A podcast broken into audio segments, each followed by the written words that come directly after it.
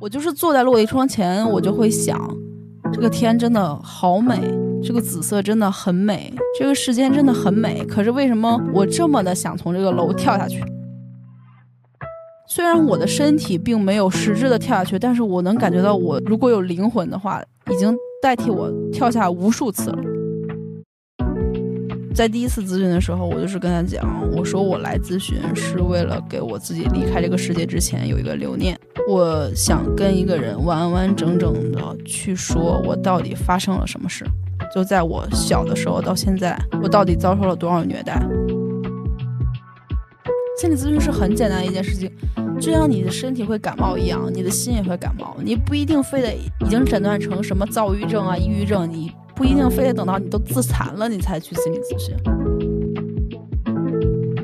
大家好，我是泰迪，我是晴朗，我们是陪伴你的身边人。那本期我们要讨论的话题和原生家庭有关啊，邀请到的嘉宾是我副业在做求职辅导的时候认识的一位学员星星。嗯。她海归毕业那年呢，我是陪伴她度过了整个秋招。当时我觉得这姑娘很聪明，而且经历背景也不错，在 BAT 各大厂都实习过嘛，而且我当时就很看好她。果不其然呢，她最后秋招就拿到了一家做出海产品的大企业 offer，刚毕业年薪就有几十万。嗯，但是呢，后来我才听她说起哦。就是他在那个秋招阶段，其实是面对了一个自己人生至暗的时刻。那时候他每周都是被自己的心理问题所困扰。那我在他听了他的原生家庭故事之后呢，我觉得是可以说让人感到非常揪心的。那与此同时，他的这种经历投射到我们很多人的就是原生家庭中，都能找到一些影子。那下面我们就请星星同学来讲述一下他是如何摆脱原生家庭的创伤，实现自我救赎和自洽的故事。大家好，我是欣欣。呃，我是在秋招的时候认识泰迪老师的。然后泰迪老师当时也是处在我人生中比较重要的一个阶段。那个时候就是从国外回来之后，决定参加秋招大军，去经历中国社会就是校招选拔的这么一个节点。那个时候我记得我在一直上着我的二硕专业，然后同时我还。在实习，然后也在去学这个秋招的课程，因为我对我自己其实不是很自信的。这个不自信和焦虑就源于我从小经历的一些家庭环境和家庭情况。这次很开心有一个机会可以分享我自己的故事。站在我这个年龄还有阶段回看回看我小的时候发生的事情，其实是觉得一直在遭受虐待的。不管是父母的虐待，还有比如说我祖辈的一些言辞上的虐待，可能这个对很多中国家庭的孩子来说是很常见的，只不过大家很难分辨。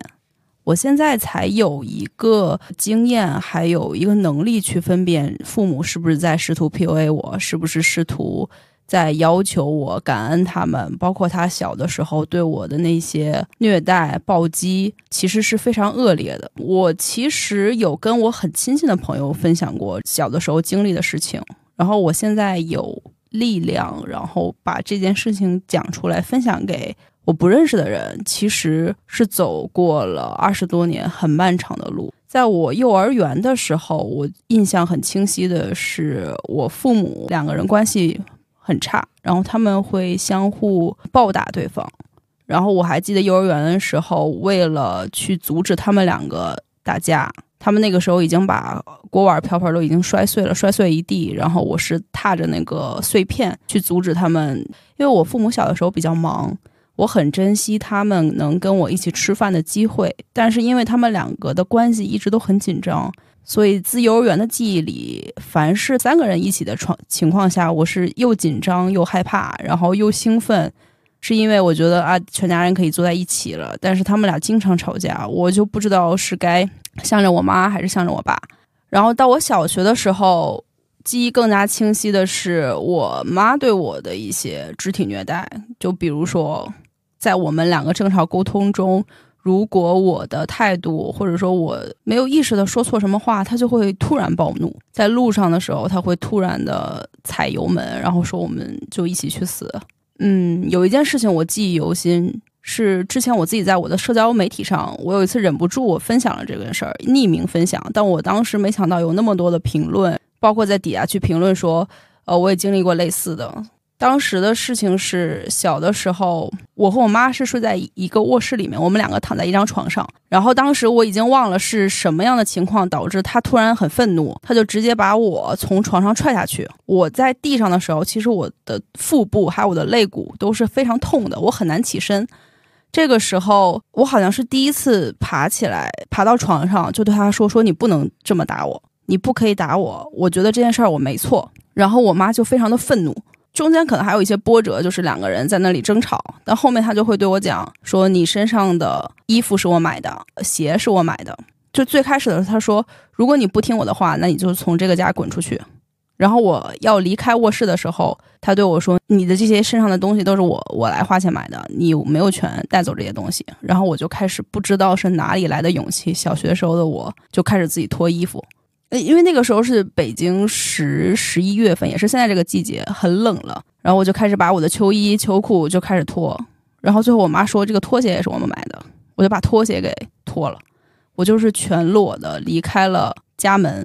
那个时候我家住在四层，然后小区也是那种零几年那时候是老小区，就是出去都是水泥地。我在四层的时候，我就是全裸着，光脚踏在那个水泥的楼道。我记得很清晰的是，我自己拉关了我们家那个防盗门，然后我在外面罚站的这个过程中，我就很担心、很害怕，因为我很担心楼下会有人，他自己正常的就是走上来，会看到我全裸。我小学的时候其实也明白尴尬这些感觉，也明白羞愧啊、羞耻啊这些感觉。我就是一听到有人从一楼可能要往上走的这个声音，我就会立刻光脚跑到四楼半或者五楼的这个位置去躲。后面我记得就是我妈把门开开之后，然后我进去了，然后我记得就是只是很冷，但可是我的心里那个时候没有意识到这是很严重的虐待。到后面还有一些，就比如说我妈比较强势，把把我压在地上，然后用扫床的笤帚试图就是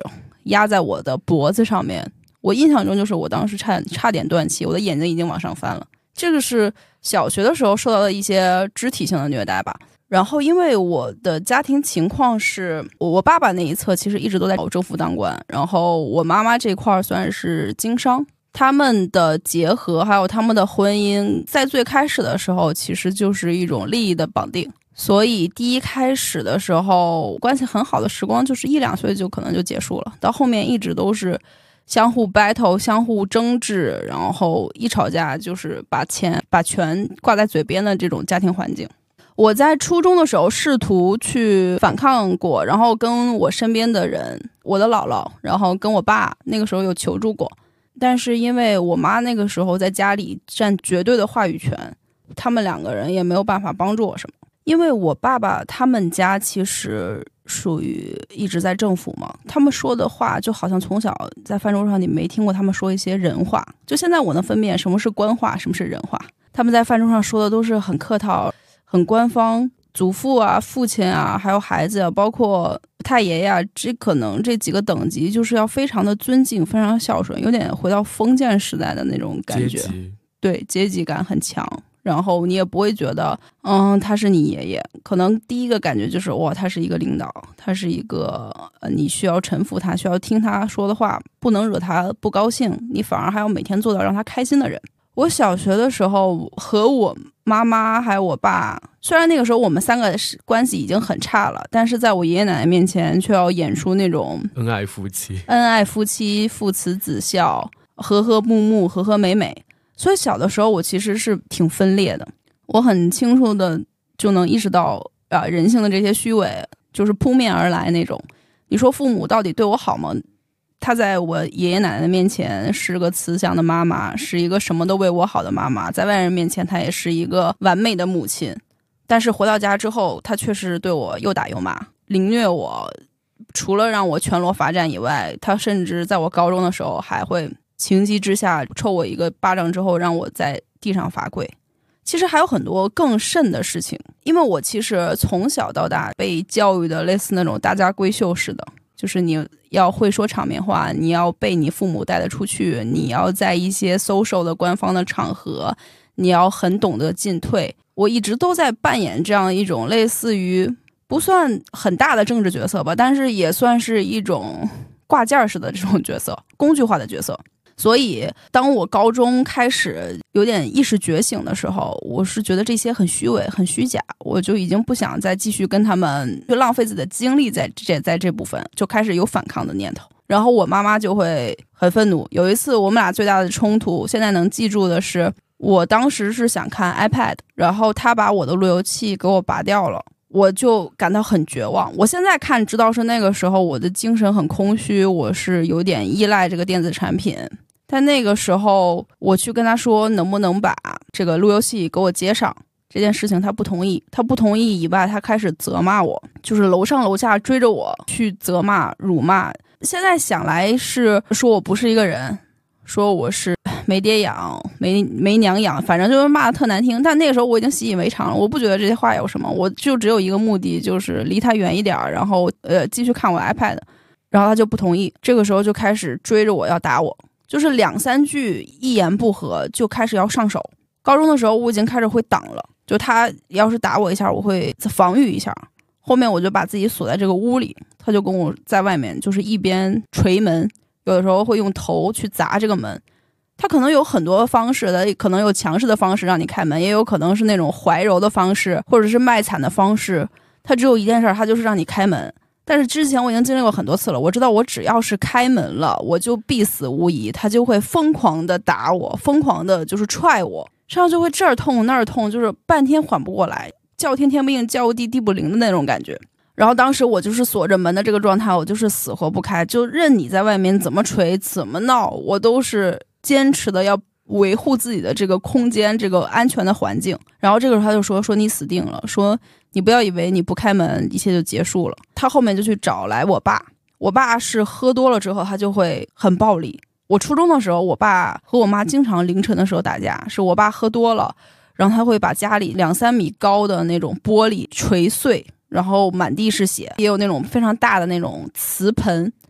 类似那种装饰的，我记得我那个我们家就重新买了三四个。每次他们两个一打架的时候，一砸碎，可能楼下的保安或者都会都会跑上来去看到底有什么情况。就是小的时候是被碗这种割碎，初中的时候就是被家里砸的稀巴烂。他们两个，我妈在那儿哭，然后打电话给我爷爷说要离婚，然后我爸在那儿满地是血。我小的时候就很恐慌，我一到一两点钟的时候，我只要听到我爸回来的声音，我就心想完了，糟糕了，就是完蛋了。他又喝多了，这又是一场噩梦，又是一场灾难。所以，当我妈就说你死定了，我要把你爸叫回来的时候，我爸当时回来的是喝多的状态。那个时候我在房间里休息的时候，我爸让我在外边开门，就是我妈已经开始威胁我，然后我爸这个时候回来让我开门的时候，我爸力量和量级是更更强大，对我来说是更恐怖的。他那个时候捶门不行，发现我不开。他就直接一脚把那个我房间的门，就是硬生生的踹倒。那个门是在我面前，是直接就是轰塌塌下来了。他看到我在床上之后，他就直接扑上来。他喝多了，然后他也其实挺胖的，他就是用拳头抡在我身上。我那个时候就是一下，我就感觉这个右腿没有知觉了。我已经忘了是左腿右腿，反正好像双腿都没有知觉的感觉。我都还来不及反过神，我唯一一个印象就是。我爸把门踹翻之后，在床上暴打我，我还来不及反抗的时候，就是我妈好像从楼下追上来，就看见他趴在他的门上，就说：“你打孩子就算了，你为什么要踢坏我的门？”因为我妈是那种，可能她对装修啊、这种花钱啊这种事情，她就是特别在意生活品质的人，她可能一个门，她可能要提前就定定好、定制的，所以她发现我爸。打我，结果还把门给弄坏的时候，他就很生气，他就上来开始想拍我爸，就是 拍打我爸那种。然后在他俩争执的这个过程中，我找了一个间隙，我就逃跑了。我就是滚下楼梯，然后飞快的，就是逃命一般的逃到了就是楼梯对着的那个厕所的洗手间里，我记得特别清楚。然后因为当时来不及拧下那个钥匙。我都是很害怕的，在厕所里面去去把着那个锁扣，就很担心他们从后面直接跑下来继续打我，因为我很清楚，就是那一次我肯定是在劫难逃。我如果不保护好自己，我就死掉了。后面发现他们俩都没有下来，我就赶紧跑到了我爸的卧室，然后把门锁上。第一件事情就是报警，我就立刻就拨打了幺幺零。然后我第一个电话的时候我就很无助，我就去求救，就已经哭的已经话都说不上来了。我说我可能要死了，我说我爸我妈在疯狂的暴打我，然后我妈一直在威胁我的生命。当时警察在那边听，就他觉得是个家庭家庭事件，他就并没有就是继续跟进。他说你先和你妈你爸再好好说说。然后我就是觉得一定不行。就继续又打了第二通电话，第二通电话还是同样的这个口吻回复回复，我就没有办法再开门，我也不知道该怎么办，因为我父母其实在我家那块是有一定就是权力地位的，我也很清楚我做的任何举动可能会对他们造成影响，所以我一直以来都是忍忍气吞声，就会觉得啊，确实家里的面子比较重要，我不能因为我自己的事情毁了我爸妈的前程业绩，我会这么想，但是。那一天的时候，我还是就是继续在报警，打了第三通电话。第三通电话的时候，我就跟他说：“我说你必须要来，我说我真的就是要死了。”然后我妈这个时候还在就是外面一边捶门一边威胁我。然后我说我已经报警了，他就在门外狂笑。他说：“你敢报警？说你死定了！说你在这个地盘上你还敢报警？就是想以那种绝绝对的权利，就是恫吓住我，恐吓我。”后面警察来了，然后听到警察在外面。摁门铃，我才出门的。出门之后，我妈看到警察之后，立刻就假装晕倒，就是她假装她不存在在这个空间里。然后我就哭着跟警察说：“我说这个这个女人她在装。”这个时候，我妈就立刻起身，想试图把民警往外推。那民警就也跟他讲说：“你不要对我们动手动脚的。”然后他才这时候才稍微气焰有点下来，不然他其实在他心里，我就是一件我今天打你，今天骂你。我今天踹你一脚都无所谓的，因为我对他来说就不是一个人。我现在看来是这样，他只要是心情不好，我就是他一个随时可以发泄婚姻的不幸、发泄他工作的不开心、发泄他人生的不爽的一个点。如果我做不到他安排的那些目标，做不到比他认识的同事、朋友的孩子更优秀，那我就是最倒霉的那一个。这个是我印象中比较深刻的是我第一次报警。然后还有一次是后面我们家就越来越有有钱之后搬到了别墅，然后当时刚进到别墅住的时候，有一天我高三晚自习下来之后是十点吧，十点之后我父母不允许我进家门，他们在那个大门外拦住我，然后我妈就来找我说问我是不是偷拿了他的钱，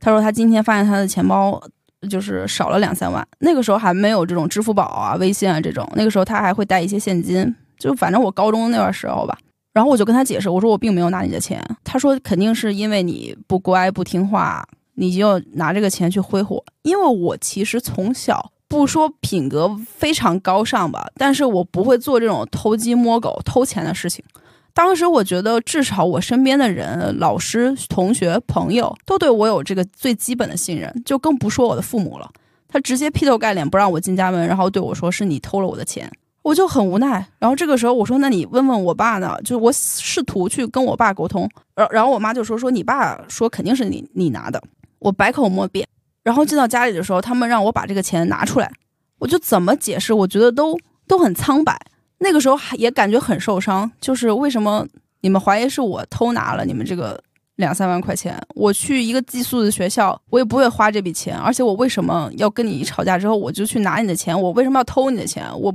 本身根本就不屑做这些事儿，我也不会去做这些事儿。怎么解释都怎么不听的时候，这时候就我就觉得，那会不会只有一种可能，就是家里进贼了？家里肯定是有扒手进来了，然后才把你这个钱弄走。然后那个时候正好家里安了那个监控嘛，因为毕竟是刚搬进别墅，那个时候很多防盗的体系都还没做好。那个小区的安保其实也有一些装修队在工作，就可能里外里外人来的还是挺多的。当我坚持要看监控的时候，我妈是拒绝的。她这时候突然口风一转，她就说：“啊，没关系，说我可能是落在公司里了。”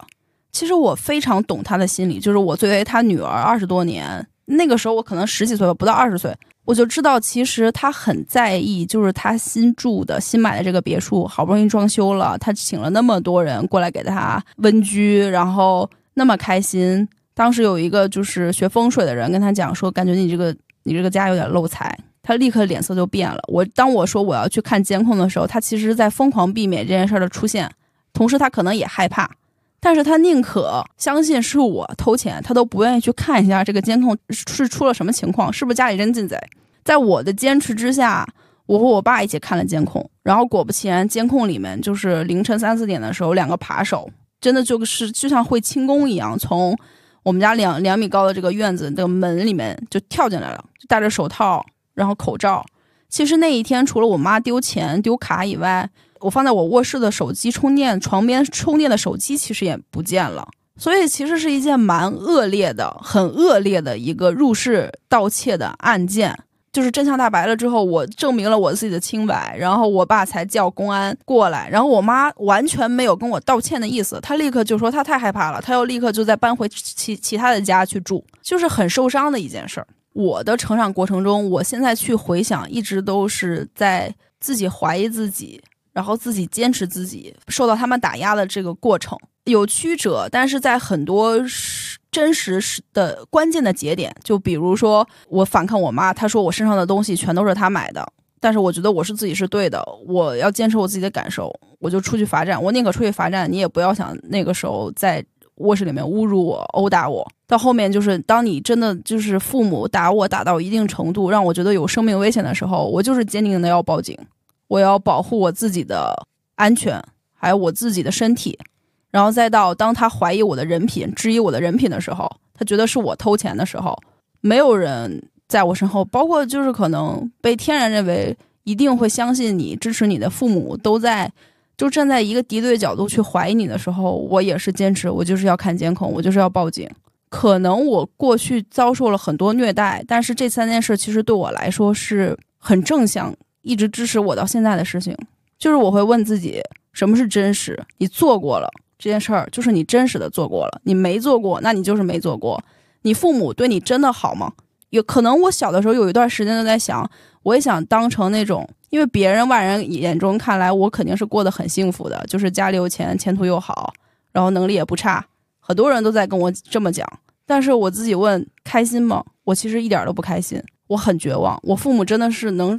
称为是个好父母吗？或或者说能称为是一个普通的合格的父母吗？他们都称不上，所以我就是一次次的，就是撕开这些虚伪，然后也让我自己有一个时间去接受这些真实。我不需要当一个父母非常幸福，然后非常优秀，不需要当一个别人看起来过得很好的人。我就是要问自己：我是好就是好，我是不好就是不好。我觉得这个是呃，我从小到大。一直坚持的一件事情，也是能帮我从这些特别黑暗、无助、绝望的时刻里面走出来的一个信念。我觉得是一个信念。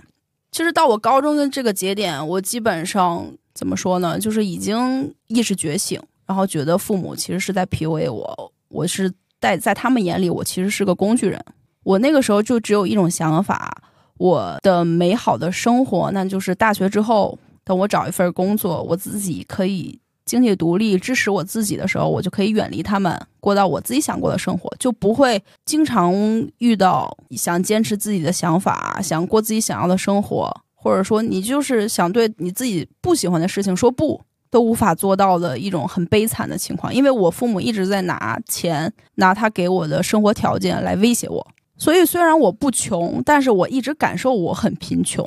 是我觉得，我如果想拿到钱的话，我必须要牺牲我自己很大的一部分，去来满足我父母。但是很不巧的是，我高三的时候，我姥姥生病了。就是在我那么多黑暗的时刻，我相信这个家里还有一个人，他愿意站在我这边听我讲话，其实就是我姥姥。当我妈打我的时候，我爸其实那个时候已经算是一个不小的领导了。他都没有办法站出来为我说话，他只敢看着我妈发泄，因为他很担心我妈的怒火会发泄到他身上。经常的场景就是大家都看着我在旁边被打，就一群家人就在旁边围观，很冷漠。但是我姥姥是，她是一个挺温柔的老人，但她发现我妈很暴力的在打我的时候，我姥姥会很生气，去拿那个毛巾，就是试图抽她来制止她。我妈这个时候就会很恶狠狠地跟我说：“我妈妈从小就没打过我，今天我妈妈因为你跟我吵架，她就说你死定了。”就是我妈对我其实一直都是有一种那种恶意在的。那我姥姥就一直很保护我嘛。但是到高三的时候，她突然重病，然后癌症晚期，对于一个还没有实现可以拿到自己的生存能力，希望可以离开家，结果突然发现自己长期支持的那个人要离开的时候，呃，现在看来我能比较完整的去诉说当时的心态，只不过那个时候对我来说是是懵的，我就是不想接受的，也无法接受的。很快，他其实从知道他生病到他离开，也就是六个月的时间。我那个时候高三高考考试结束之后，其实结果并不好。那个时候其实被家里塞到就是北京重点中学的一个 A 班里面，我的成绩不好，但是我就是被要求进 A 班，我所有的成绩都是在倒数，每次看成绩都是从最后一行开始看，然后周围的同学老师都知道我是靠关系进来的。其实我对我自己是很怀疑的，然后我也并不想去接受别人那种异样的目光，就是啊，你是谁谁谁的孩子，然后你是靠着谁谁谁进来这个 A 班，其实大家心里看不起你，就我也是希望能得到同学的从打心眼儿里的尊重的，所以那个时候也是真的是很痛苦的一段时间，就很厌学，也不想在那个环境里面，我就只想在家里，然后看着自己的 iPad，然后有一个自己的单独的一个时光，不想忍受那些眼光。高三其实那一年考的是我三年里里面最差的，可是很幸运的是，我当时被哈尔滨的一个学校录取了，还是我特别喜欢的新闻传播专业。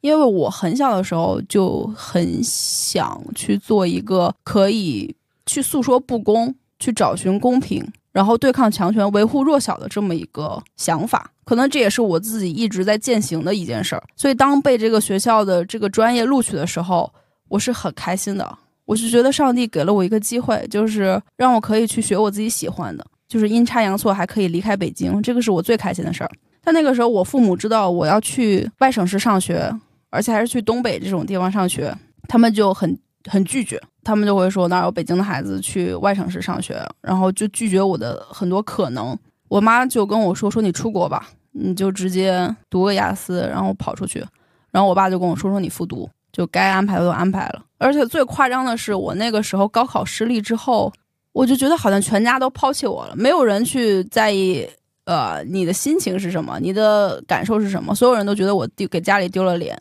然后我高中的校长还有教委主任，甚至都还去联系我家，就说：“哎呀，怎么我考的这么差？”就所有的压力好像都朝我奔来。那个时候，我妈说了一句超 PUA 我的话，她说：“你看，你姥姥马上就要死了，要离开了。”你还考得这么差，你还要去外省市？我当时其实听进去了这个 PUA，我其实是愧疚的。其实什么都拦不住我想去追寻我自己的生活，就是他们的强权，他们的那些谎言，他们的那些虚伪吧，我其实都已经看破了。但是当你真的把一个我很爱的老人的生命和我的这个成绩做一个强挂钩的时候，我其实是害怕的。我是觉得触到软肋的，触到软肋。我是觉得。会不会这种成绩让我姥姥不放心？我是不会觉得他觉得我丢脸的，因为我知道我怎么样，他都觉得我是一个好孩子，他觉得我是好的，不会去抛弃我，也不会去看低我。我只是怕他担心，因为对于老人来说，这个孩子他要去外省市上学，开始独立一个人，他是会担心的，而且也不确定什么时候还能再见，因为他的身体已经到很严重的情况了。所以那个时候大一开始，我就觉得，嗯，我就是要出国读研，我一定要去 top 的学校读研，因为我当时的大学不是二幺幺，也不是九八五，我如果想去莫大读，读我当时那个专业，我平均分必须要每一科都达到八十五分以上。其实对于大学四年的这个课业维持是有一定难度的，而且我那个时候高中已经很久没有学习了，所以我刚到大一开始，我就是很努力的在学习，然后也很努力的去。各个城市、各个国家去看我到底想上哪所大学，然后也去香港参加新闻比赛，去美国、去欧洲，然后甚至去去伦敦，还自己去游学了一个月吧。就那个时候一直都在为这个努力。但是我大一寒假结束之后，我再回到北京的时候，就在我不知情的情况下，我姥姥就已经去世了。等到家的时候，其实是很突然的告知我这个情况，然后让我开始安慰我的其他的家人。我的是很懵逼的，因为那个时候我爸对我讲说：“你姥姥已经去了，然后你现在要做的就是安慰好你姥爷，安慰好你的其他的家人。”我想哭，我甚至都哭不出来。我就是走到我姥姥的房间里，那个房间里面还有她的味道，她的气味。然后我打开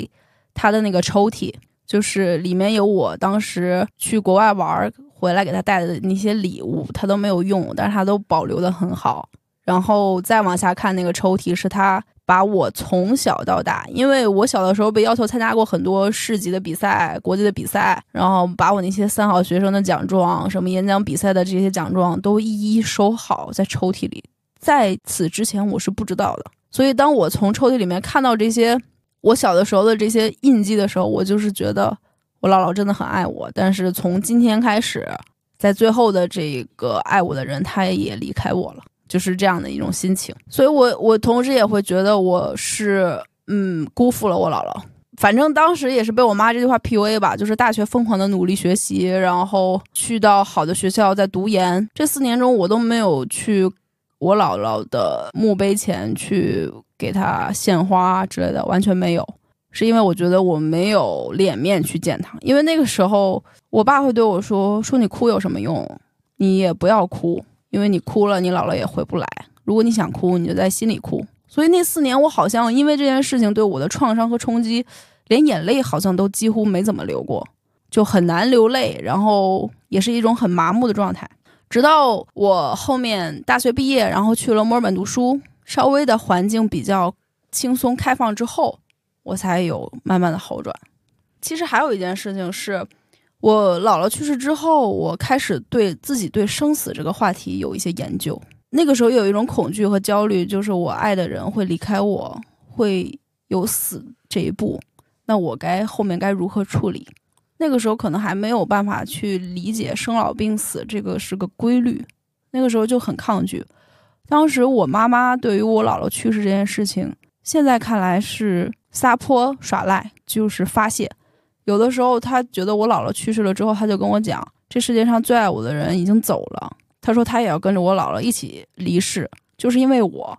他才没有办法离开这个世界。然后他也会跟我说，我这辈子最爱的就是你姥姥。就一直在跟我输出这件事情，但其实当时对我来说，我也承受着悲痛的我姥姥离世，且我那个时候的年纪也还在成长过程中。但是我父母都没有给我展示一个相对于比较成熟的、比较淡然的面对生死的一个态度，所以我最开始的时候情绪其实是被我妈影响的，就是我妈妈会突然一个不开心，她会觉得我姥姥都去世了，怎么所有人都不让着她？有的时候也会摔家里的东西。我和我爸那个时候就只能帮他打扫，有的时候我妈也会精神崩溃的，类似离家出走吧。那个时候基本上是一边努力的在哈尔滨上学，然后一边回北京陪他度过心里的不开心。同时那个时候他也在家里跟我姥爷因为财产的一些纠葛问题去撕逼大战。在前期的时候，我不可避免的就是成为了他的工具，他就会跟我诉苦，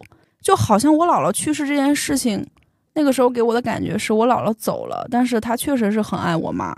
我应该替我姥姥去照顾我妈，站在他这一边，因为我能感同身受我姥姥有多好，我姥姥给我们的爱，包括她关心的人，我其实是想力所能及的去照顾她爱的人啊，留在世上的我妈，就是很简单的这个想法。其实我那个时候以为我妈也保持着这个想法，但直到这四年。断断续续的，他都是以我姥姥离世了这个理由，做了很多让我觉得费解的事。然后其中一件就是，因为我大学在哈尔滨读书，在东北这个地方，我爸我妈从来就没有来看过我。我最严重的时候生病，是我需要早上去输液，晚上去输液，一个人在冰天雪地里面。我没有找朋友，是那段时间一不想打扰，二也不想让自己比较虚弱的那一面去给别人展现。现在想来，那段时间是活得很封闭。我唯一一次求助我爸和我妈的时候，我就是说我这次是真的病得很严重，不是说你三十八、三十九度吃一片泰诺你就可以继续去月考的那个状态，是我真的需要一个人陪我。但我还没有说完我的病症的时候，我妈妈就在那边跟我爸说：“说他这个就是小毛病。”你根本就不用管，就是我才会大崩溃。在这种背景下，他都没有来看过我，所以当他大四的那一年突然对我讲说他要来看我，我其实挺惊喜的。其实，在我大学这个过程中，我跟他关系不好，但是我都是一次次的在给我们两个修复的机会、可沟通的空间。所以那天他来的时候，我发现他旁边有一个男生，我就是在想，他是不是我爸给他派来的一个司机，就是帮助他开车的人。但后面订酒店的时候，我发现不是这样的，因为我本来想作为接待他们的人给他们订酒店，然后想问那个男生住哪个房间的时候，我妈妈跟我说：“你不用订，说你就订一间房间就行。”其实对于大学的我来说，我已经知道是怎么回事了。我说：“那他是你的什么人？”我爸前一秒还给我打电话说：“你妈妈和你在哈尔滨玩的怎么样？开心吗？”他还以为我妈只身一人来找我，结果我妈竟然带带了她的小男朋友。我当时对我来说就是很无语，然后很震惊。这个背景还是这四年来你都从来没有来看过我，然后唯一一次你以看我的这个借口带着你的小男友来，然后还瞒着我父亲。这个时候还敢对我说：“你这件事儿不要告诉你爸，说如果你告诉你爸了。”那家里的破裂就是由你来负责，而且那个男的当时也让我很无语。那个男的比我妈小很多嘛，然后他还是要一个未婚的状态。其实本来以我对我妈人品的了解，我知道人性的了解，我知道他肯定是不会在物质上吃亏的。就是这个男生和这个他可能就是各取所需玩一玩。但是当我听到那个男生他马上就要结婚，他有一个未婚妻的时候，我真的是当场暴怒。就已经我对我妈的人品都不说什么了，我对那个男生，我就在在想，这个男的他真的怎么会有这种人？那个时候我也打开了我的手机录音，把我们三个的对话录下来了。因为我在这个家庭过程中，我虽然也有一些比较清明的想法，但是我也知道现实的残酷。未来如果有一天真的对簿公堂，至少出轨这件事情留有证据，对于分财产这件事情也是一种利益双重的利益保护。但是就是他一直在刷新我的下限，最刷新下限的是我问他为什么要这样的时候，他对我说：“你姥姥都去世了，说这世界上没有人爱我。”我就找一个人来陪我，他能给我一些想要的东西。我说：“那如果你爱他，那你就立刻离婚，你就和他在一起。”他说：“你别想了。”我说：“那你拿我姥姥的借口去做这种不负责任的事情，反过来还要证明你自己有理。”我说：“你真的是太烂了，你不要再拿我姥姥说事了。”我说：“如果我姥姥在天上知道你做这种不负责任，然后还甩锅的事情，她都会为你不耻。”我说了很多这种话，然后我妈一直都是在逃避嘛，在回避。然后他就说：“你根本就不懂这个现实社会、现实世界是什么。”在这个事情背景下，其实我并没有立刻跟我爸讲这件事。那个时候，可能我也考虑我自己的财产吧，或者说，我也真的在内心希望有一个相对比较完整的家庭。我当时就把这件事情埋在心底了。研究生某一个寒假吧，我爸因为酗酒吧、吸烟，他的身体很差，然后他突然脑梗去急救。那个时候我正好在北京，我赶到医院的时候。我离他可能只有几步路远吧，我就看到他在病床上，因为他的弟弟是医生，然后他身边他那个病床上围了很多医生，我就在人影的那个缝隙过程中，我看到我爸就是青紫的那种脸，就是完全没反应，然后周围可能很多人都在叫他，就只有几步路，我当时就觉得腿很软，我根本就走不过去，然后我爸就立刻就是被急救去做手术，在手术室外面。我其实还算相对比较冷静，我就是在等待这个结果。然后我妈立刻就是瘫软在地，然后说她很难过，呃，很担心，这可怎么办？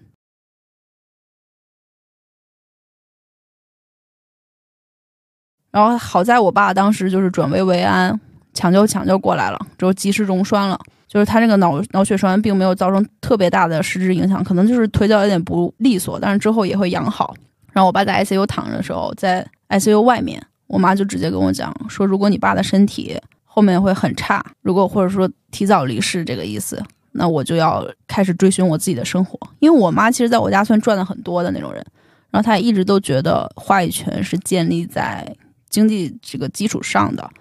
所以她当时就直接在这个场景下去跟我提啊，后面她怎么安排，怎么去分财产这件事情。跟你分吗？因为我爸那个时候已经在 ICU 里面躺着了嘛。然后他就会先给我说一下这个背景，我理解透传给我的意思就是让我做好准备，如果我爸身体更差，或者说后面不行的话，我妈会立刻就走啊，或者说是直接分财产这种，就是不留余地的那种。其实我好像从小到大就没有被很好的保护过，就是我其实，在信任上面也是有一个很大的问题，我不知道该信任谁。如果真的可以的话，我很希望我能信任我的爸爸妈妈，但是我的爸爸妈妈从来没有给过我这种支持。所以，当我妈给我抛出这个提议的时候，我其实已经是身心俱疲的状态。包括其实，在我姥姥走之后那段时间，我并没有很好的处理生死这个议题。我对于我爸爸要离开这个，其实内心也是恐慌的，但我做不出其他的举措了。我就是跟我妈说：“我说如果你觉得幸福，那你就离开吧。我说后面的话我们就各自生活。不过你想拿走钱，我觉得再说，因为你看你做了什么事。当时是有这种争执，但是好在后面我爸就稍微好一点了。也就是这些林林总总的事情压在我身上，导致我就好像是一个一直往前开的一辆车。”可能在好几十公里之前我就已经没油了，但是我逼迫自己往前开，因为这些不安全感、这些负面的事情，它就是一直在堆积，然后在试图在压垮我。所以，当我第一次真的觉得我有抑郁的肢体的躯体的症状的时候，是我在墨尔本在海外的时候。那个时候，我呃莫大的研究生毕业了，马上就是要读西大的研究生。其实我那时候一直都不想回国，我只想在海外待着。可是呢，我爸就会跟我说，说爸爸的身体已经这么差了，因为就是他从 ICU 出来之后嘛，他也没有能及时戒烟。他说我的身体已经这么不好了。然后我妈这时候也跟我说，说你怎么能不管你爸呢？说你一定要回来。那个时候我没有办法去分开看，或者说做我自己。因为我错失过我姥姥的离世，其实在我心里一直是一个遗憾。这么多年，我都一直在做一个梦，就是我姥姥在梦里，我知道她癌症晚期了，她要离世了，她有一些话想对我讲，一直是这个。但是我每次问她你要讲什么的时候，我都会惊醒，就其实一直是有一个遗憾在的，所以我也很担心我会在海外，尤其那时候疫情封控。那个时候他经常已经经常住院了，万一他有个三长两短，我没有办法及时回去，我觉得会是一种遗憾。所以最后我好像是那种把自己的一部分之前坚持的自我给割掉了，我就说算了，那我就回国。但是我的心理和我的精神是很矛盾的，所以那个时候就是爆发了我第一次非常严重的就是想死。我其实从我大一的时候，我姥姥就是离世之后，我就。已经觉得这个生活怎么都是痛苦，这个痛苦好像是无法处理的痛苦，这个痛苦今天这个还没这个伤还没好，然后明天又有新伤，就望不到头的那种绝望感。我的生活痛苦占了百分之八十以上，如果是这个比例，那我何必活着呢？我只是想避免痛苦，我觉得那有一个比较好的途径就是离开这个世界。我对于这些什么财产，对于这些生命的体验，我都可以不要。我就是真的不想再遭受和忍受这些痛苦了，也不想经历了。但是我之前也没有死的原因是。一，我觉得我还没拿到名校的 offer，没给我姥姥一个交代。二是我自己其实人生也有很多没体验的事，没体验过的事情。我没体验过出国读研什么感觉，我没体验过找工作什么感觉。就可能这也是这两方面，一是对自己的希望，二是对自己姥姥的一些遗憾吧。就是让我还在活着，我就是也在给自己时间。我觉得那就再活吧，活到二十七岁，就是那一天你还是不开心，那你还是有离开离世的自由。就这个自由我是有的。所以怀抱着这个想法，到我研究生那时候还不到二十七岁，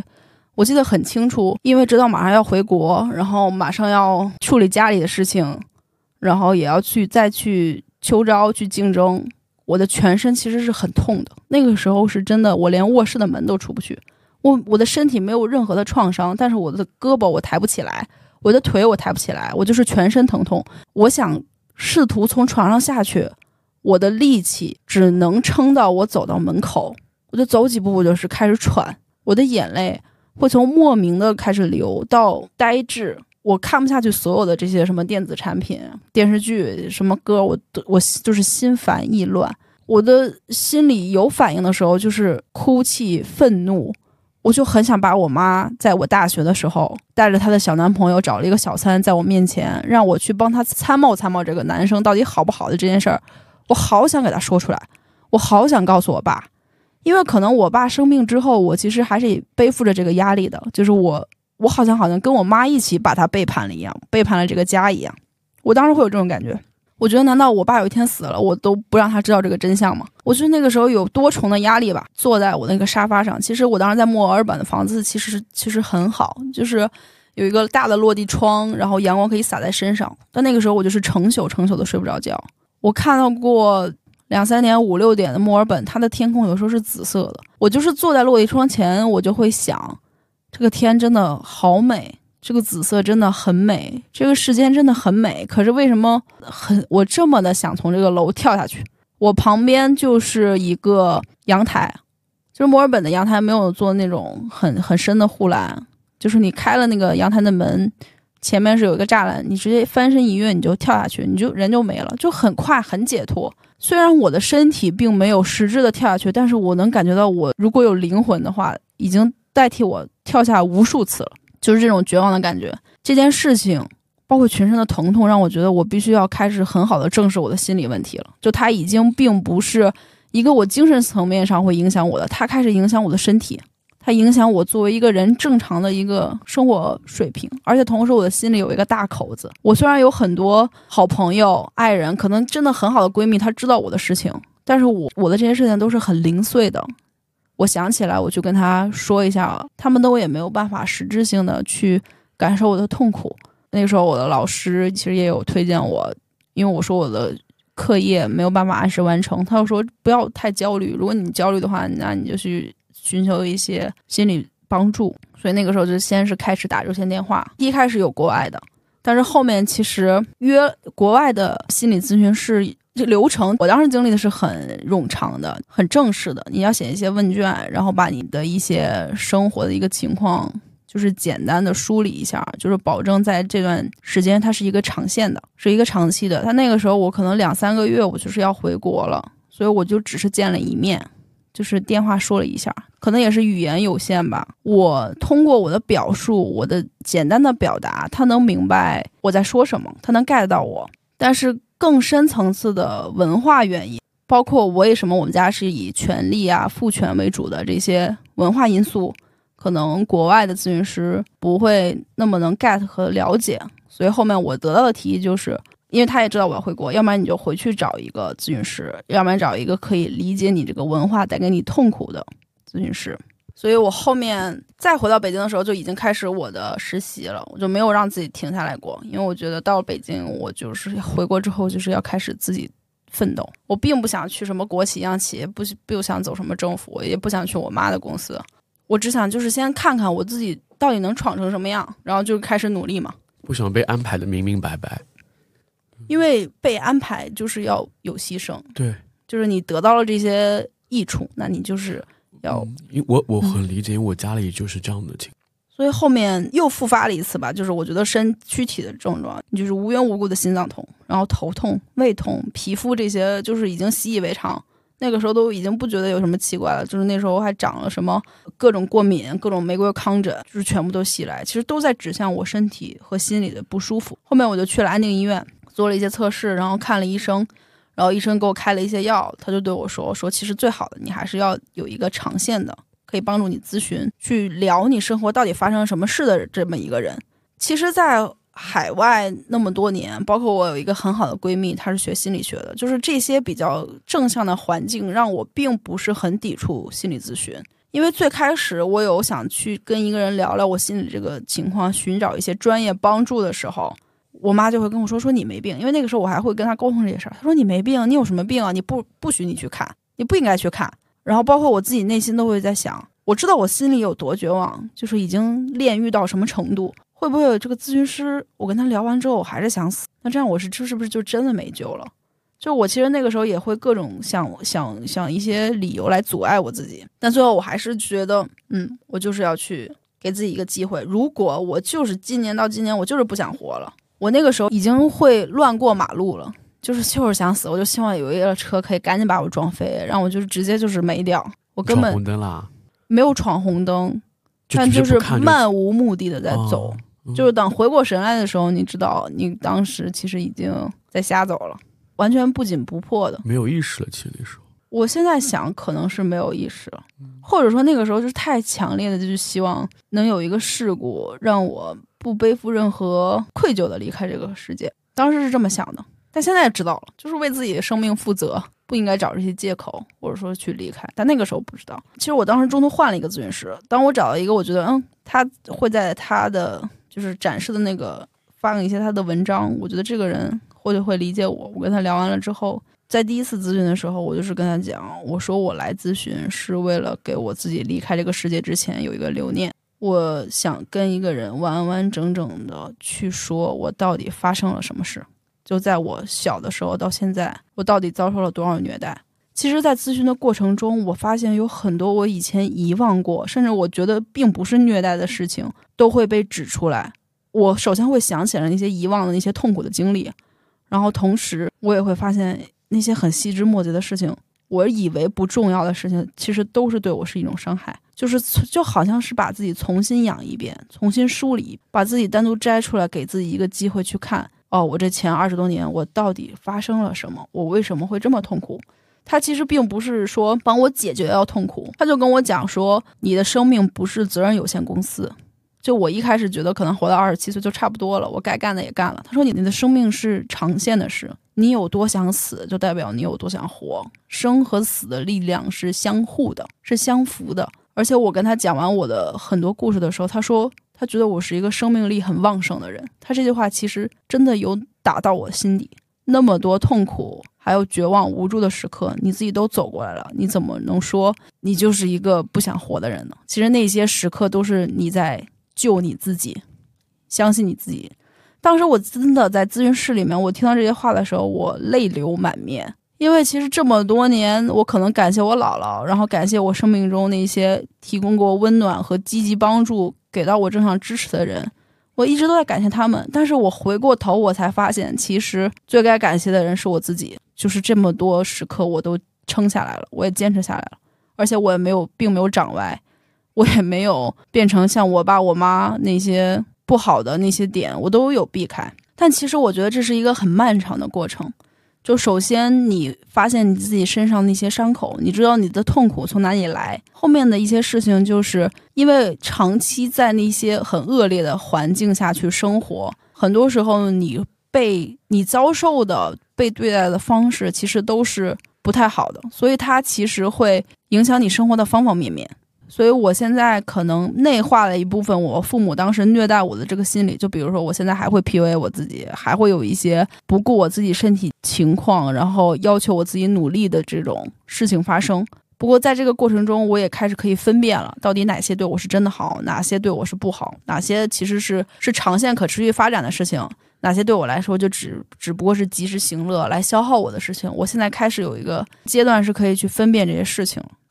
回过头来看，就是对于你这种原生家庭的创伤，你自己觉得你哪些点是你觉得可以逐渐去实现自我救赎和自我和解，然后尽可能的不被原生家庭的黑暗面所影响的点呢？很重要的一点是相信自己，就可能做到相信自己都很难，但是有一个很简单的一个 tip，就是先肯定自己。我们很多时候都会有一个直觉、直接的反应，比如说这个人说了一句话让我不开心。我可能第一反应是不开心，第二反应就是说，哎，可能他说的也没什么，他只是没有恶意的在说，然后压制住这个自己的这个不开心。我们都会常常的去否认掉我们之前最优先的那个直觉性的感受。我之前和我的原生家庭，包括那些比较恶劣的事件能分开，就是因为在逐步的发生这些事情，这些恶劣事情一次次发生之后，我开始越来越坚定，我第一个直觉就是我那种不舒服的感觉。我这种不舒服的感觉不是因为我自己的问题，而是对方施加给我的。我觉得这是第一点，要相信自己的直觉和感受。很多时候，所谓那些评判利弊、考虑现实，现在对我来说，可能都是在抹杀我的感受，或者说在压制我的直觉。现在我去做一些事情，选择一些重要的场合，就是人生的选择的时候，我都会开始遵循我自己的第一感受。其实这个能力可能对于很多原生家庭非常幸福的孩子来说，是一个天生就有的能力。他们天生就会尊重自己的感受。但是对于像一些可能家庭比较暴虐，然后家庭比较不幸福的孩子来说，父母打压他们的方式之一，其实就是否定他们的感受，让他们忘记自己，让他们把自己的这些意识都抛开，臣服于父母的意志和权利。对，完全就是沦为一个工具，就是你根本到后面，你可能你说你开心吗？你到底想追求什么生活？他们可能都说不出个一二三，就是因为在最开始的时候，他的第一直觉和感受被抹杀了，这是第一点。第二点，我觉得就我个人经验来看，有了直觉这个地基之后，它是可以帮你去筛选你在生活中、工作中，然后人情交往中，你和什么人在一起的。你会自然而然的远离那些让你感受不舒服的人和场合，然后自然而然的去接触那些能给你正向支持的课题。其实对于我来说，当时我爸妈殴打我、暴打我，我就去跟我最好的那个发小闺蜜去讲，可能别人都会觉得。哦，你爸你妈这么好，你怎么这么说你爸你妈？或者说，就像其他人对我说的，你爸你妈不容易，这么努力拼，你也要好好优努力的优秀。如果我一旦表达我自己和我爸妈的矛盾，他们就会完全不假思索的说，你就应该理解你爸你妈，完全根本就不在乎我的感受。一模一样的话，我曾经被听了无数次。他们根本就不管你在家里遭受了多少暴打和暴虐，他们就只是觉得你爸你妈是个有权势的人，你爸你妈对于他们来说才是最重要的这个关系，他们要维护住。我记得那个报警，我印象很深，我有报过至少六七次警，我也有同样的经历，嗯，不容易。所以我和我这个发小，但他就很了解我，他很相信我，就他给我的感受都是支持我的感受，然后他认同我的感受。他理解我发生了什么事，就虽然他不能完全百分之百的感同身受，但是在他作为一个倾听者，还有一个理解的人，给我这种认同和陪伴和支持支持的时候，让我觉得没有那么的孤单和绝望。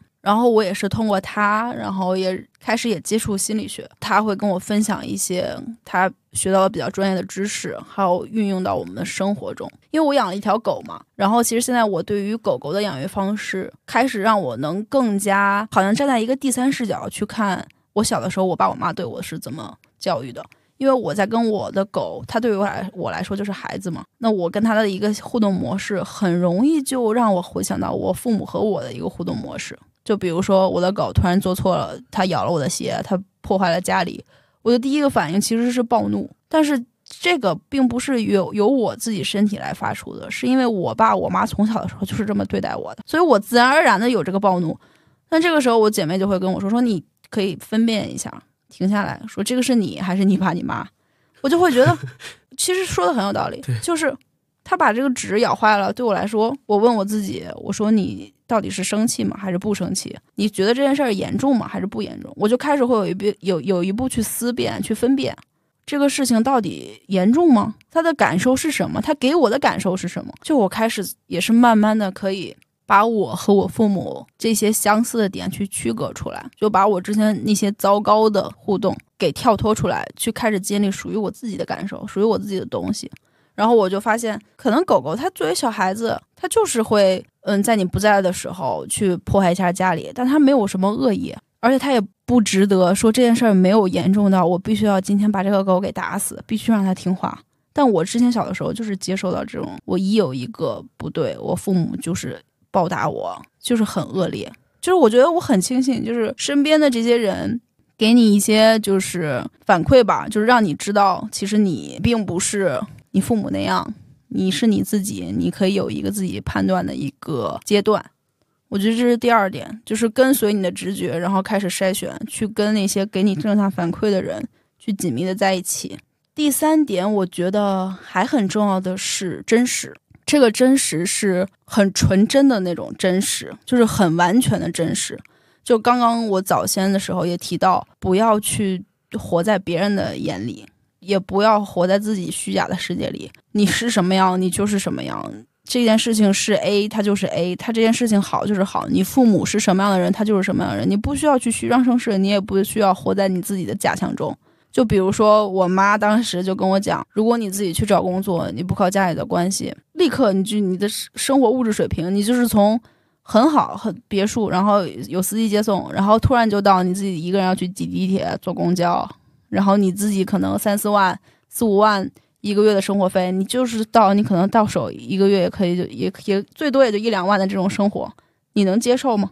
然后这个时候我其实。小的时候，我一直在思考这个问题：我能接受这种落差吗？我妈那个时候至少还跟我说，低小于一百二十平米的房子不叫房。就我家已经不是算很有，不算很有钱，只能算是一个条件稍微好一点的。但可能对于我爸那一辈来说，他们可能生活的更好、更富足。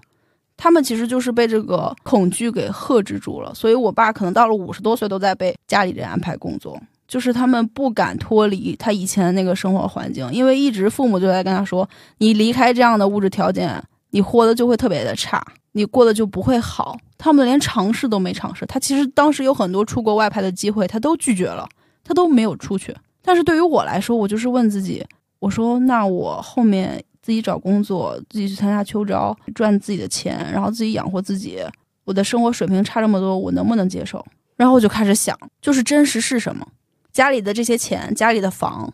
家里的生意是你来做的吗？我问我自己，不是我，这不是我的东西。那我是什么样的呢？我可能就是现现在的一个学历，然后现在的一个实习背景，现在一个能力，我是这样的。不住在别墅里面，没有那么多的钱的生活经济条件，那也是很正常的呀。其实这是真实，所以我其实历就是也是经过一个阶段，我就知道，哦，这个财富不是我创造的，那我也不必就是为了这个财富而怎么样。那我就去创造我自己的财富，我过我自己的日子，我也不需要住，非得住在别墅里面。我发现我住在八十多平米的出租房里边，我也很幸福，我也很开心。我有我自己的幸福密码，我有我自己的生活哲学，不是这些恐惧可以遏制住我的。他们可能现在身在那个位置上做的很多的举措都是被人掣肘，然后考虑周围人的眼光，但我不是，我现在。想怎么过生活就可以怎么过生活，是相对比较自由的，这是我想要的。可能对于他们来说，自由不重要，但是在我这里，自由很重要。我觉得这是真实，就是接受自己真实的好，也接受自己能力的局限，知道自己在什么位置，能做到什么程度。我觉得这个真实是很重要的。第四块的话，我也想讲一下，就是心理咨询这件事情，这也是为什么我愿意就是开诚布公的去分享我的故事。其实。在能开诚布公分享我的这个故事之前，我可能连描述我身上发生过什么事情我都没有办法。我以前把我报警这件事情当一个笑话在讲，我就说：“哎，我被我爸妈打了，然后我就是还报警了。”我爸甚至都当成一个笑话在讲，因为那个时候我没办法说这是一件很严重的事情，因为我一旦说了这个话，就好像你和你爸真的已经到了一个什么样的程度。就你爸该怎么看你？就是我那个时候没有办法很准确的描述在我身上到底发生了什么，也没有力气和我父母去讲明一些我自己的心理，也没有办法站出来去对我爸我妈说你就是说错了，你就是不对这件事儿，我觉得不应该是这样。因为后面的时候我有跟我爸聊过这个话题，我爸就很直白的跟我说，我和你妈并不是相爱的关系生下你，我们两个就是没恋爱过，然后我们也没有爱过对方。我就是把你生下来，可能算是那种政治联姻的那种，我并没有给你这些爱，所以当时其实我听到这个之后是挺暴击的，就是哦，我父母都没相爱过，然后就有了我。同时，我爸那个时候也跟我讲说，说你太天真了。他说我太天真了。他说他很清楚我妈能给他带来什么，给他带来的那些利益啊、关系啊、照顾啊这些。他说他很清楚这些利益的点。然后我说我妈是一个什么样的人，他其实都已经开始。拒绝接受了，因为他在自我欺骗嘛，他就是我觉得没办法离开。不是那种要找自我的人，他想要找的是安全感诶。但他的安全感其实他没有认清的是，他的安全感并不来源于他自己。对，他的安全感也不来源于一个所谓看起来稳固的婚姻，因为在这里面他已经虚弱到没有办法离开了。因为我妈其实在我和我的心理咨询师沟通的过程中，她有一点反社会人格。这一类人，他没有什么所谓爱与不爱的这种感情，他可以表现出来，但是他的方式很多元、很多样，只为了一点，就是达到他的目的。你会发现他经常的前后不一致，然后他身上也会有很多官司，他的身上有很多矛盾点、争议点，他和周围的这个社会的人很难和谐共处，尤其是有利益牵扯的情况下，所以这个也是。造成我小的时候很分裂的一点，就那时候很痛苦，还没有像现在比较融合一体。是那个时候，我妈会让我很混乱。她一边骂我，一边给我好的东西，一边不给我钱，然后一边又开始关心我。我太理解了，我就是因为我我父亲也是这样的一种性格的人，所以有时候我也会问自己，他到底是爱我，还是说他只是爱他自己？我会问他，问问这个问题。对，嗯嗯，我其实也问过这个问题。但是我当时得到的回答，其实就是我跟我咨询师沟通，他也是从我这个视角去听我和我妈发生了什么嘛。但是站在那个环境下，他会跟我讲，其实他并没有爱的能力，因为爱的能力很稀少。就是爱，我现在理解爱呀、慈悲呀，就是对弱弱势群体的关怀啊，这些都是非常稀少的能力。有的时候爱都是一个很很艰难的能力。你说我妈爱她自己吗？我觉得也不好说。她的眼里就只有目标，有数字。这类人很容易在社会上成功，但是跟他亲近的人会很痛苦。这点我也跟我爸讲过，不过他一直都拒绝。可能他就跟我讲说，他已经五十多岁了，他的半截已经埋在黄土之下了，他已经不想改变了。就是他会给我很多没有去改变的这些事实。但是当当我进到咨询室的时候，我发现一切都没有什么所谓的太晚了，没有什么所谓的不可能。咨询室里面，我觉得他提供了一个相对于让我觉得比较安全的情况。因为我和我的咨询师不会在现实中进行一些交汇，我们也不会做朋友，我们只在咨询室里面去见面。这个情况下的信任，其实对于我这种性格是比较好建立的，因为他不出现在我的生活中，他不会跟我有什么利益纠缠。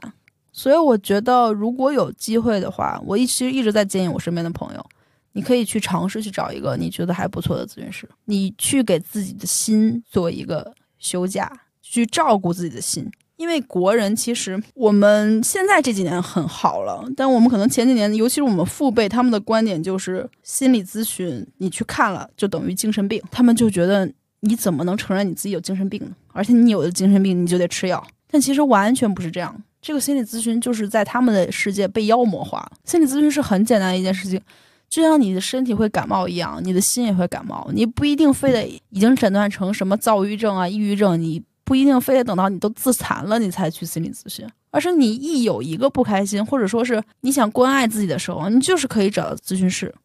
很多人其实都没有这个机会吧。我自己走进咨询室之前，我也会各种阻碍我自己，然后阻止我自己。但是这个核心其实是关爱我自己的身心健康。就是这个世界里面总是会让我有一个新的体验，就是去了解我自己。知道我自己在想什么，在做什么，这也是我为什么可以说是在过去从秋招第一份工作到我现在的新工作这个过程之中，哪怕我没有我父母的支持，然后我和我父母的那些矛盾可能还未解，但是我还是可以慢慢的跳出来，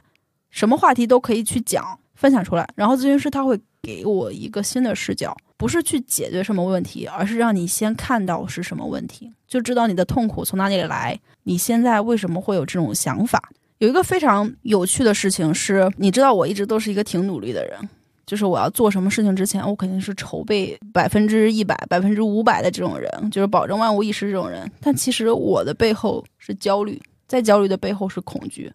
我恐惧这件事情我做不好，可能我脑子里会有一些或者想象中不好的事情会发生。然后我咨询师他其实是也是个北京人，然后他就会用我们俩的那种体态会说：“那你身后就追着一只大老虎。”就是他会让我很快的就 get 到我到我的问题到底是什么。我就是其实是在被追着，我心里有一个恐惧在驱使着我在做这件事儿，让我没有办法享受我现实的生活。上周的时候，我跟他聊一个话题，我跟他去描述我想过的生活。我想过的生活就是有在可能二三线城市，我有一个院子。然后我可以跟我的猫、跟我的狗，我们一起生活在一起，非常平静。因为我是爱型人嘛，就是可能我看起来很 social，但其实我内心是 I 人啊。我是 I 人，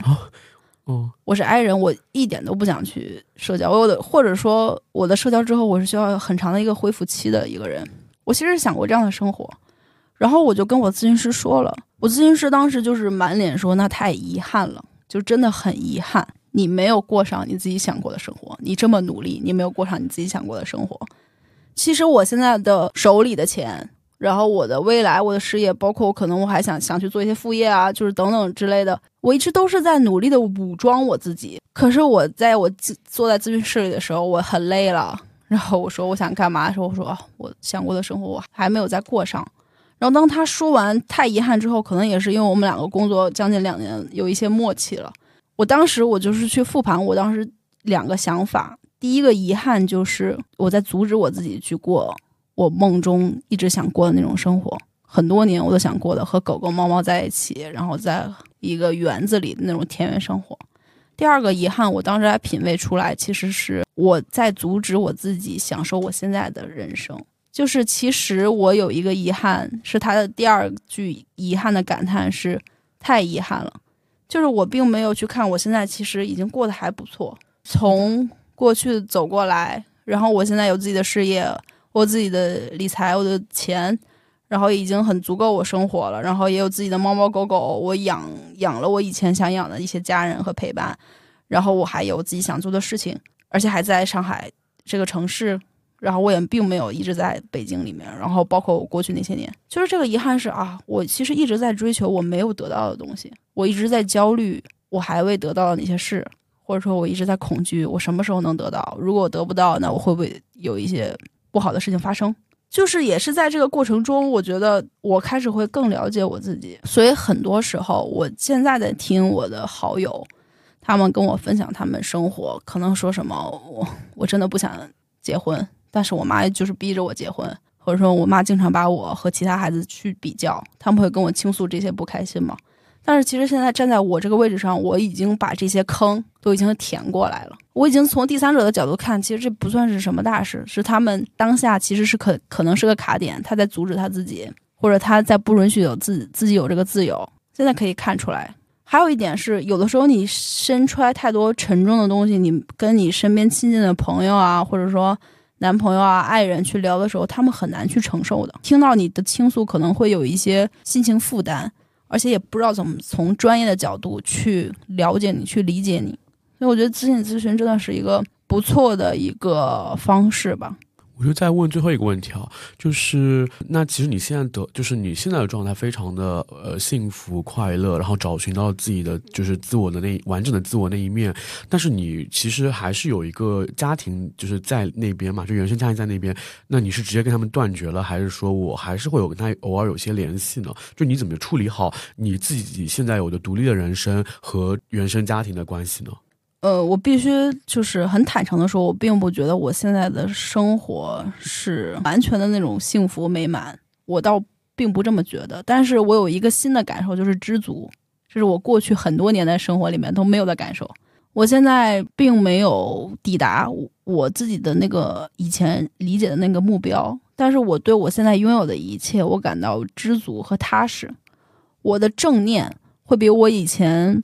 可能遇到一件事情，我就开始暴躁的这种状态要稳定的多，也对周围人际关系里面可能会有一些攻击呀这种事情，就不会像以前反应那么大。我也会觉得这个是可控的，就不再害怕了。然后感觉是活在地上了。以前我可能觉得我自己的状态是飘在空中的，它是不踏实的。但现在每天醒来的时候，就是是幸福的，很容易从。很小的一些 moment 去感受到的这种知足和快乐，就比如说我今天看到我的狗躺在我我的脚边，然后我抱抱它，亲亲它，我就觉得很幸福，我就是有这种感觉。但是说到百分之百的圆满，可能我已已经不追求这个东西了，我就是接受我现在这个状态，这个接受度变高了。然后和我父母的关系呢，其实一直也是在双方也是在往前走，去探寻这个阶段。我在过去这些年，我跟他们断绝过，然后我也跟他们掰扯过、撕过，然后我也要求他们对我道歉过，就是我也捍卫过自己的权利。在这个过程和纠缠之中，不说父母吧，让这个关系中的对方改变，其实是很难的一件事情。这件事情其实并不是说我们自己做错了，或者说自己命运悲惨，怎么遇遇上这样的父母，这样的就是沟通对象。这件事情其实是。对方就是在那里，他就是像痛苦一样，他就是避免不了。然后这件事情是发生了，重要的是我怎么来理解。对，理解我自己很重要，就是保护我自己很重要。嗯，就是他可能就是一个 NPD，他就是一个不讲理的混蛋。就这件事情，我可能也就是到这儿，我不会再让我自己再放开我的心里去跟他继续沟通了。我反而第一件事情是做的是自保。我现在也会跟我父母联系，但是这个联系的前提是我的状态。我觉得是可以联系的，我才会去联系。如果我真的很忙，然后比如说有一段时间我要先过我自己的事情的时候，我不会跟他们再过多沟通，因为我自己也知道我现在的状态没有百分之百能做到心平气和的跟他们去聊这些事情，然后他们的状态可能也没有到达说我们两方都心平气和的状态，没有所谓的和解与不和解。只不过是我在这个过程中，还是先去做我自己，和与自己先和解。对，先与自己和解吧。以前我的痛苦来源之一是不允许，我其实心里是不接受的。我不接受我小的时候被暴虐过，被暴打过。我也不接受为什么那个时候我那么弱小，我没有站出来反抗，一次次的保护自己。我我其实那个时候还是在怪我自己，我没有和我自己做到一个很好的坦诚，对，或者说是我接受我自己，有是一条很长很长的路。但到今年的时候，我其实有一个想法是，我好像回到了我初高中自己躲在自己卧室的那里面。我那个时候其实我是很希望我姥姥突然出现，或者说谁突然出现能把我带走，把我保护住。但好像就是像一个梦境，我觉得是我。打开了那扇门，然后把我就是在床边哭泣的那个我拥抱住，然后我们两个一起走。因为这个人一定会是我自己，能原谅我自己、允许的这个人是我自己。以前我其实也在想，为什么我父母不爱我？其实可能他们有他们自己的方式吧，但是他们伤害的我，相比他们对我好要更多倍。但这个时候，我其实一直都忽略了爱自己这件事。而且爱自己真的不是说简单的轻飘飘的三个字，爱自己，爱自己是一件很难的事。我今年一直在尝试，就是让我自己去思考，我到底什么样方式和生活是我自己开心、是我自己舒服的。在这个过程中，我都是在跟自己去对话。所以，爱自己也是需要重新学习的一件事。如果是父母真的没有给你很好、很足够的爱的话，因为欣欣，我感觉是通过长大后的自己去疗愈童年的自己嘛。对于其他有类似经历、被困在那个原生家庭纠缠挣扎且没办法完全实现自我完整的朋友，你有什么经验或者建议可以给到他们？首先，我觉得，如果是正在痛苦然后受到困扰的这些人，不用着急去解决掉这个痛苦。就是其实我们现在在这个生活里面，我是否被这些感情的痛苦？因为这些事情而挣扎，或者说我因为学业不顺、什么家庭不顺、生活不顺这些痛苦备受折磨的这些人，不用很急着去解决，因为这个世界上就没有完全完美的生活，也不可能都是开心，可能痛苦占的更多。我们首先要允许这些发生。我之前有一段时间真的非常痛苦、非常着急的时候，就是因为我太想这些事情没发生，或者太想这些事情解决掉，我没有允许我自己去接受。因为好像我们一直都顺理成章的认为好事就应该发生在自己身上，或者说是坏事就应该发生的少，但其实不是的。这事情它本身没有什么好，没有什么坏，这事情就是事情本身。所以如果深陷在这种情况里，那它其实就是一种情况。我觉得是一件很正常的事情，不要去急。但是在这个过程中，是可以做一些力所能及，让自己感受到好受的事情。我之前有一些 tips，就是我心情特别差，然后情绪特别不好的时候，我会先让自己去深呼吸，这也是我咨询师告诉我的，先让自己冷静下来，缓一缓，先深呼吸。要跟人家吵架之前，要暴怒发泄之前，先回撤一步，去认清事实发生的事情和你脑海中认为这个事情的严重程度，它其实是两件事，它是完全不一样的。因为有的时候你感受先行的时候。你会顺带着把你以前经历的那些创伤的连带的反应反映到现在的事事这件事情上。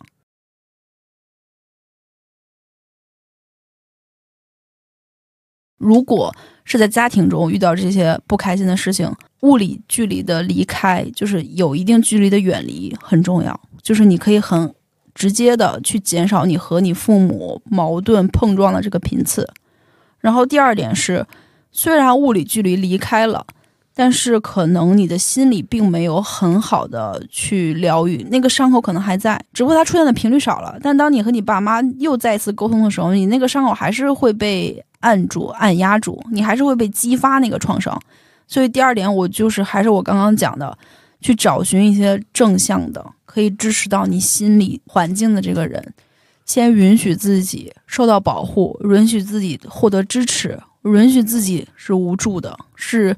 难受的，允许自己可能是卑劣的、呃渺小的，或者说是无能的。你这些无论自己是什么，我觉得都是可以允许，都是可以接受的。在心理上慢慢的给自己时间，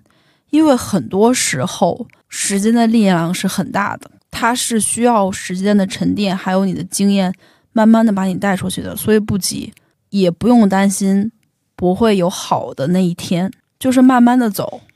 就是总会把。过去的那些不开心的事情，慢慢走过的。但是这个走是有一定成长性的，这个成长性不是原地就在那里打转，然后我今天做错了一件事情，或者我今天不开心一件事情，我第二、第三天我还是要持续的遭受。可能你可能会只就是重复一段时间，但是你再给自己一段时间之后，你要跳学会跳出来看，从以前的那个伤痛的节点往前走，就是有 move on 的能力。就这个能力也不是说说有就有的，也是需要去找寻一些正反馈的。你可能自然而然，你受到身心保护，你很感到很安全，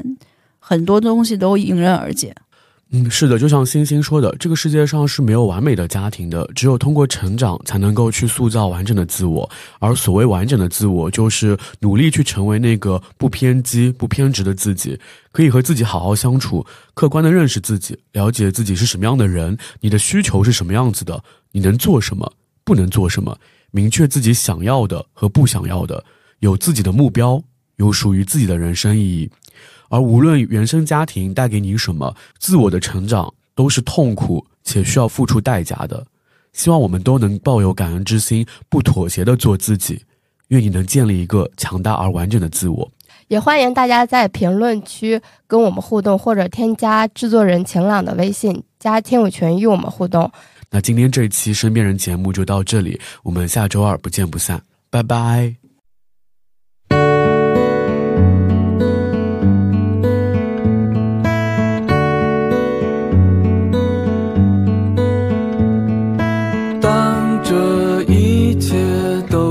束